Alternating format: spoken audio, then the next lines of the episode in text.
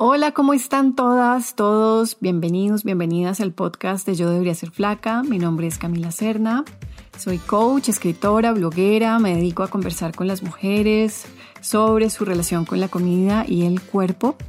Y hoy desde Barichara, así que habrá pajaritos y animalitos y viento que mueve las hojas y todo tipo de ruidos que espero que no les moleste. Caracol Podcast presenta Yo debería ser flaca con Camila Serna. Hoy voy a hablar de la autocompasión, que es uno de esos temas que no me cansan. Y si tú has sentido que tu relación contigo misma está marcada por un diálogo interno de mucha autocrítica, bueno, pues este episodio es para ti. Como marco general, miremos que se entiende por esto de la autocompasión. La autocompasión es esta capacidad de ser suaves con nosotras mismas, es vernos como seres humanos que están en múltiples procesos y que no tenemos que tener todo resuelto. Es ofrecernos incondicionalidad. Y esto nos ayuda a saber que podemos contar con nosotras independientemente de lo que ocurra y es muy importante mencionar que esto es una práctica. Es decir, que esto de la autocompasión no se reserva para algunas personas, sino que la practicamos en nuestra vida y lentamente vamos contrarrestando esas voces de la cultura, porque eso no es nuestro, no son nuestras voces innatas que nos dicen que somos carentes o insuficientes o lo que sea que nos digamos, sino que son las voces de la cultura. Vamos lentamente silenciando eso y vamos aprendiendo a darnos esta suavidad que tanto necesitamos. Cuando yo empiezo un proceso de coaching con una mujer que lucha con la comida, hablamos de comida, claro, Hablamos de autorregulación, restricción, cultura de dieta, todo eso que es clave que ella entienda. Y miramos cómo desenredamos la pita por el lado de la comida, pero también hablamos de otras cosas, otros elementos que son fundamentales como este de la autocompasión, porque creo que se teje con todo el resto porque lo que ocurre es que muchas veces en las luchas de la comida, pues claro, nos dirigimos directamente a la comida, sintiéndolo como lo más urgente, lo que necesita más atención, porque se siente muy molesto. Sin embargo, si, si esto es como un iceberg, la punta sería como las luchas con la comida y lo que está debajo del agua, en lo profundo sería todos los temas culturales que nos enseñan a entrar en estas guerras con la comida nos enseñan a entrar en estas guerras con nosotras mismas. Entonces, esta parte de cómo podemos comenzar a retar a la cultura y plantearnos otra manera de relacionarnos con nosotras es clave. Y la lucha con la comida nos ofrece eso, como esa puerta. Cruzar ese umbral para ver el panorama mucho más amplio y ver qué es lo que realmente ocurre y cómo podemos tener ciertas herramientas de uso personal, porque la autocompasión pues sí, es una herramienta de uso individual, pero que nos ayuda muchísimo a sobrellevar la cultura.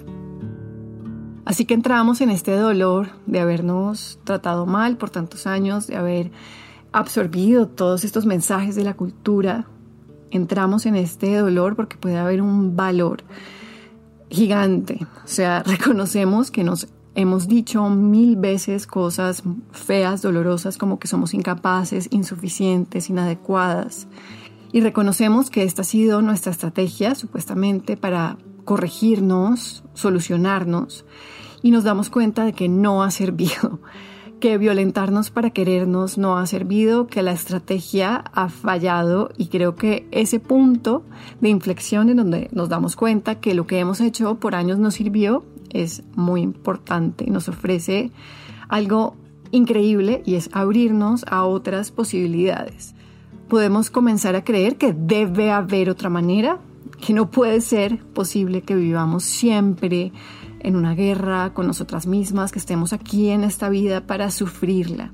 Y lo lindo es que una vez se abre esta puerta ya no se cierra cuando nos damos cuenta de que existe esta vía, que hay una suavidad que es posible, amistosa, bueno, vamos a probar algo muy novedoso que es tal vez por primera vez descansar en nosotras mismas.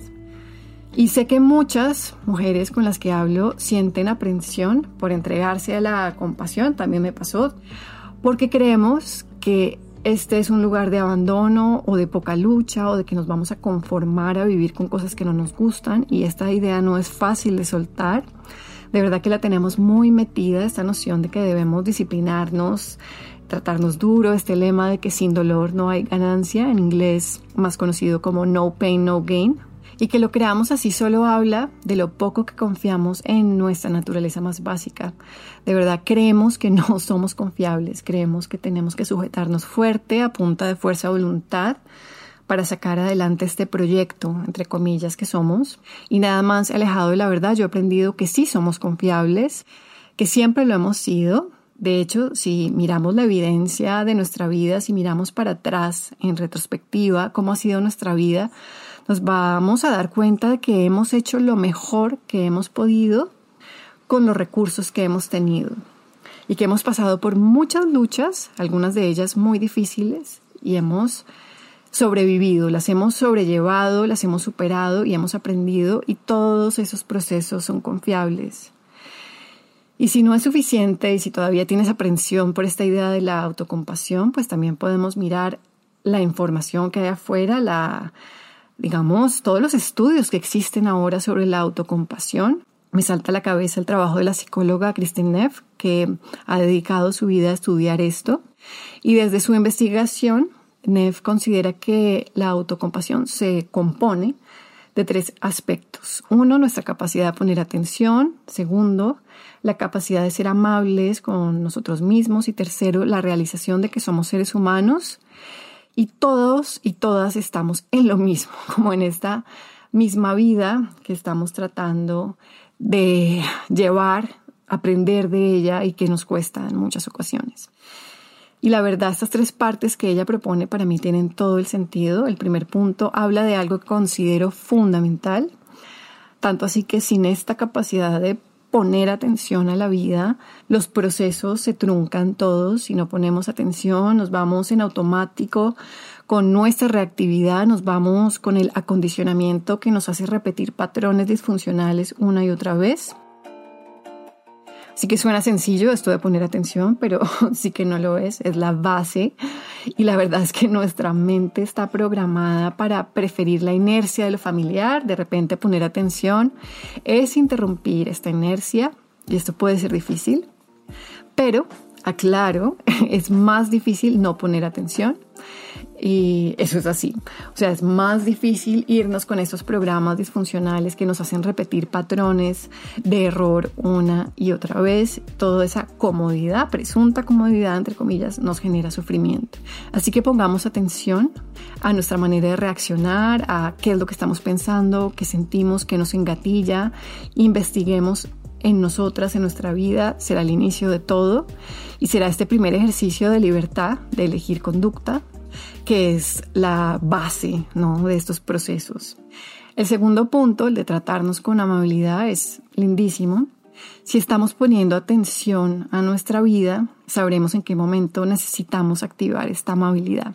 Y desde mi experiencia, esto puede significar muchas cosas. Puede ser repetir una frase amable, por ejemplo, cuando me pillo a mí misma activando estas voces como de soy un fracaso no puedo, no sé, cometí un error o algo no salió como yo quería, ahí, ahí genero como la suficiente atención y conciencia para saber que estoy cayendo ahí y que necesito esta amabilidad y lo hago con una frase. Puede ser algo así como lo permito, soy humana, esto es legítimo. Y algo tan sencillo como lo que estoy describiendo, la verdad, ha sido transformador para mí porque me permito mi humanidad con todo lo que traiga y no me tiene que gustar y muchas cosas no las disfruto y todavía me cuestan, pero me las permito y esa es la gran diferencia. Bueno, eso tiene que ver con el tercer punto que menciona Neff, pero antes de ir ahí hablemos un poco más de esta amabilidad. El otro día una consultante me preguntó cómo hacer esto de la amabilidad cómo empezar con eso si uno nunca lo ha hecho, nunca lo ha practicado. Y le hablé de esta frase que me repito. No, por ejemplo, la psicóloga, ella habla de otra cosa, habla también de frases, pero a ella también le sirve un gesto físico y es que pone las manos sobre su corazón. Y esto también interrumpe como ese patrón en donde nos vamos de una con la dureza. Entonces, al poner las manos sobre su corazón, ella está haciendo algo que denota o que simboliza esa determinación por aprender a ser amable con ella misma. Y ese es otro punto importante, es que tomamos la decisión de practicar la autocompasión. Y este punto también debe ser matizado porque tomar esta decisión es más difícil si somos parte de un grupo excluido por la sociedad, si estamos en los márgenes, si somos, como decía Diana Pulido en ese episodio maravilloso sobre la gordofobia médica, que somos esos sujetos no normativos que se consideran una desviación de lo acordado como normal, personas gordas, no heteronormativas, con discapacidad, racializadas.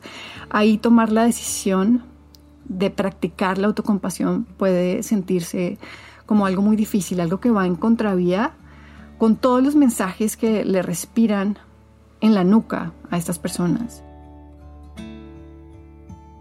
Y ese punto lo aclaro porque creo que no podemos universalizar estos conceptos como que la aceptación o la autocompasión funcionan y se activan de la misma forma para todos y que esto debería ser fácil y que esto es como una cobija que nos abriga a todos de la misma manera, cuando no creo que sea así, no creo que sea así y también se atraviesa por un asunto de privilegio.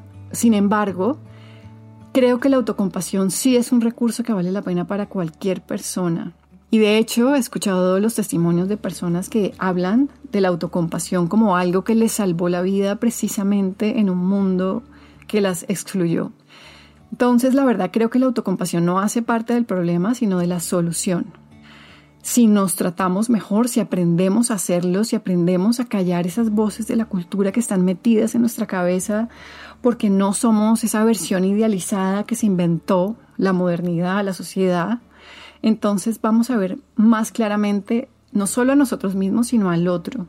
Y vamos a reflejar como ese, esa capacidad suave que sentimos adentro también afuera, hacia los demás. Y bueno, ahora sí, este tercer punto que habla Neff, que es la humanidad compartida. Del hecho de que somos una especie humana vulnerable, cada uno de nosotros hace lo mejor que puede con los recursos que tiene, y de verdad hay mucho para ganar entendiendo que no somos islas, que este viaje humano es compartido, que todos tenemos luchas que nadie ve. La autocompasión está correlacionada con la capacidad de ser flexibles ante el cambio, con la resiliencia, la creatividad y con la excelencia, que es contraintuitivo, porque la gente, claro, cree que tiene que darse duro para ser excelente. Pero la autocompasión es esta posibilidad que tenemos de darnos apoyo, soporte cuando cometemos errores. Y es mucho más fácil entrar en procesos de aprendizaje en donde inevitablemente vamos a cometer errores, nos vamos a parar y después vamos a cometer un error y tendremos que volver a empezar. Y en ese proceso de caernos y pararnos, recuperarnos de los errores y aprender, es que se genera la excelencia. Y si hay autocompasión, este proceso se siente mucho más seguro para nosotras mismas, se siente mucho más seguro entrar en estos lugares inciertos en donde estamos aprendiendo. Así que piénsalo por un minuto si esto tiene sentido, porque la excelencia está vinculada a esta capacidad de ser suaves con nosotras mismas. Y la excelencia de la que te estoy hablando no tiene nada que ver con el perfeccionismo, ni con darnos palo, ni con ser rígidas, sino con la capacidad de entendernos en nuestra condición humana. La autocompasión nos da perspectiva, lo cual increíblemente es lo que necesitamos en esta vida para prosperar. En el próximo episodio vamos a estar hablando de un tema eléctrico y muy personal para mí, la ansiedad. No sé si eres ansiosa, pero te puedo decir que yo sí he convivido con esta emoción bastante, la conozco más de lo que quisiera. Quiero hablarte de este lugar de preocupación, de irnos al futuro, eh, de rumiar con pensamientos que no nos dejan tranquilas y sé que hay mucha gente que está en esto y creo que vale la pena abordarlo en todo un episodio, así que te espero más adelante en el próximo episodio de Yo debería ser flaca. Te veo luego. Chao.